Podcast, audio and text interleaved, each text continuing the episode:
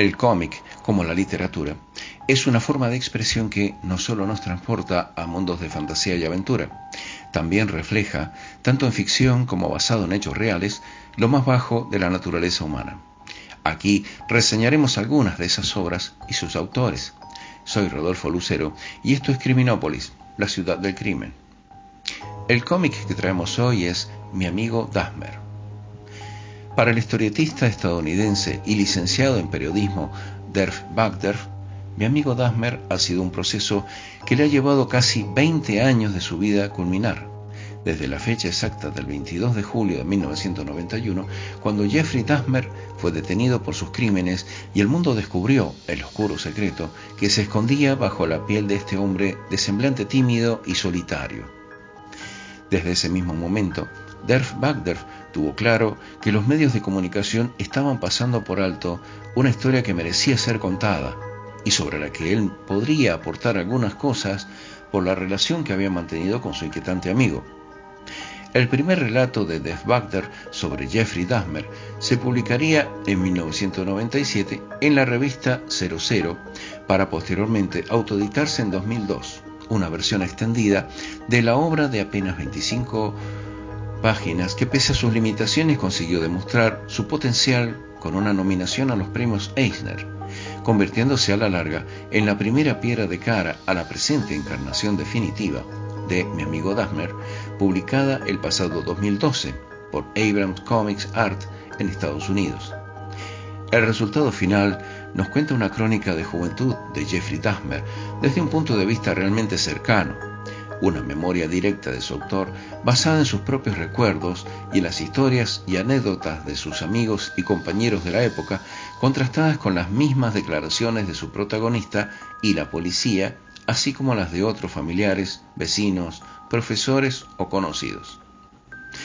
El propio Def Bagderf, autor de corte underground, cuyo trazo podría ser el fruto bastardo del arte de sus compañeros Robert Crumb y Peter Beige, conocidos principalmente en su país por su longeva tira cómica The City, a la que se debe sumar su trabajo en las novelas gráficas Trashed y Punk Rock and Trailer Parks, considera a mi amigo Dahmer como una novela gráfica que detalla el descenso de Jeff desde muchachito raro de 12 años a adolescente que lucha desvalido contra los pensamientos oscuros que borbotean en su cabeza y que le lleva hasta el momento exacto en que se le fue la pinza. No obstante, posiblemente lo más interesante del retrato realizado por Def Bagder sobre el joven Jeffrey Dahmer viene a ser la dual perspectiva que podríamos entrever en ella. Por un lado, intentando ahondar en los orígenes psicológicos de este psicópata homicida, mientras por otro lado su autor intenta acomodar esta visión a sus propias impresiones y teorías sobre el protagonista de su historia, con el que mantuvo realmente una relación distante y casi inexistente en su juventud. Porque por mucho que Terf Bagder nos hable de su amistad con Jeffrey Dahmer, en su obra a lo sumo vislumbramos un conocido, el típico compañero de instituto con el que apenas tienes contacto, cuyas excentricidades son motivo de risa y burla para tus verdaderos amigos y para ti mismo o al que acaba rehuyendo porque no te inspira una sana confianza. La hipótesis defendida por Derf Bagderf a lo largo de Mi amigo Dahmer viene a decirnos que Jeffrey Dahmer, un miserable pervertido cuya depravación alcanza lo casi incomprensible, no tendría por qué haberse convertido en el monstruo que acabó siendo si hubiese podido compartir sus problemas y temores con alguien y, por ello, carga contra la indiferencia mostrada por los adultos que le rodeaban. Pero nuestro autor parece olvidar deliberadamente el papel que juegan en la adolescencia, para bien y para mal, las amistades y el resto de gente de la que nos rodeamos, lavándose las manos en este punto, señalando con el dedo a familiares y profesores mientras él mismo elude sus posibles responsabilidades.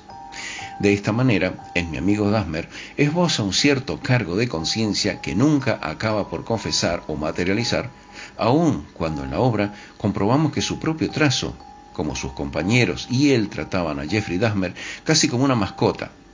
utilizándolo a conveniencia, como seguramente hicieron también sus padres en su proceso de divorcio, para acabar arricolándolo luego a un lado.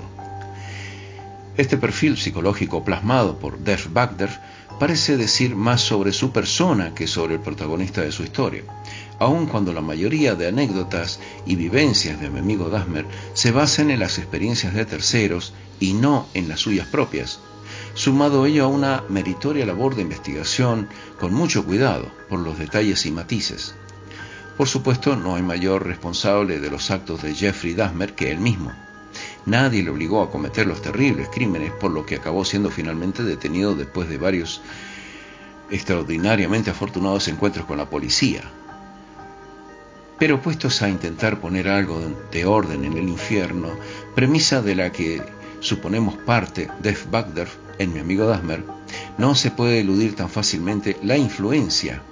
de ciertos elementos y aspectos claramente destacados en la vida de este chico solitario, tímido y algo raro que acabaría siendo conocido como el carnicero de Milwaukee,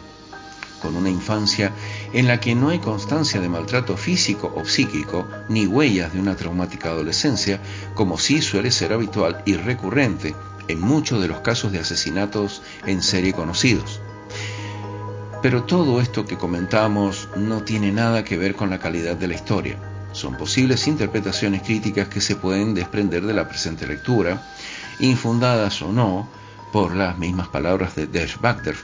las cuales pueden acabar señalando un valor añadido al relato, más allá de una simple y más típica recreación de los años de juventud de Jeffrey Dahmer, enmarcada en la década de los 70 y adscritos principalmente a los sucesos acontecidos en el Instituto Ribri en Hoyo, previos a la posterior escalada hacia la locura de nuestro horrible y despiadado protagonista, marcada por su triste oleada de atrocidades. Lo que nos propone mi amigo Dasmer es conocer el primer acto de la tragedia, dibujando el panorama que serviría de caldo de cultivo a un asesino en serie, intentando intuir y ponerse también en su propia piel, construyendo, casi inintencionadamente, un denso y oscuro thriller lleno de humanidad con el que Def Bacter no intenta que descubramos quién es el asesino, sino de qué manera llegó a serlo poniendo sobre relieve, siempre en base a sus impresiones personales, los posibles motivos, lógicos o no, comprensibles o no, que conducirían a Jeffrey Dahmer a tomar el camino que acabaría marcando su destino. El perfil psicológico resultante intenta echar alguna luz a la personalidad de este personaje, un ser retraído y atormentado por sus propios demonios, en el que acabó destapando un carácter obsesivo, controlador y extremadamente manipulador, al que sus problemas con el alcohol y la marihuana no le beneficiaron precisamente. En este acto, el dibujo de Jeff Dachner actúa eh, el reflejo de un espejo deformante, es decir, nos engaña a primera vista con unos lápices de corte caricaturesco y con poco gusto por las formas terrenalmente humanas. Pero, como en el caso del maestro Robert Crumb, al que acaba sintetizando, este acaba demostrando poseer una calidez en el tono de su trazo, con una importante capacidad y habilidad para retratar insanas y perversas emociones. En definitiva, mi amigo Dasmer es un interesante y cotidiano en la mente de un asesino, con una amalgama de virtudes y defectos traducida en matices que eluden lo simple y rutinario. Gracias por haber compartido Criminópolis, la ciudad del crimen, el espacio de crímenes reales y ficticios en el arte del cómic. Soy Rodolfo Lucero y los espero la semana que viene. Hasta la próxima.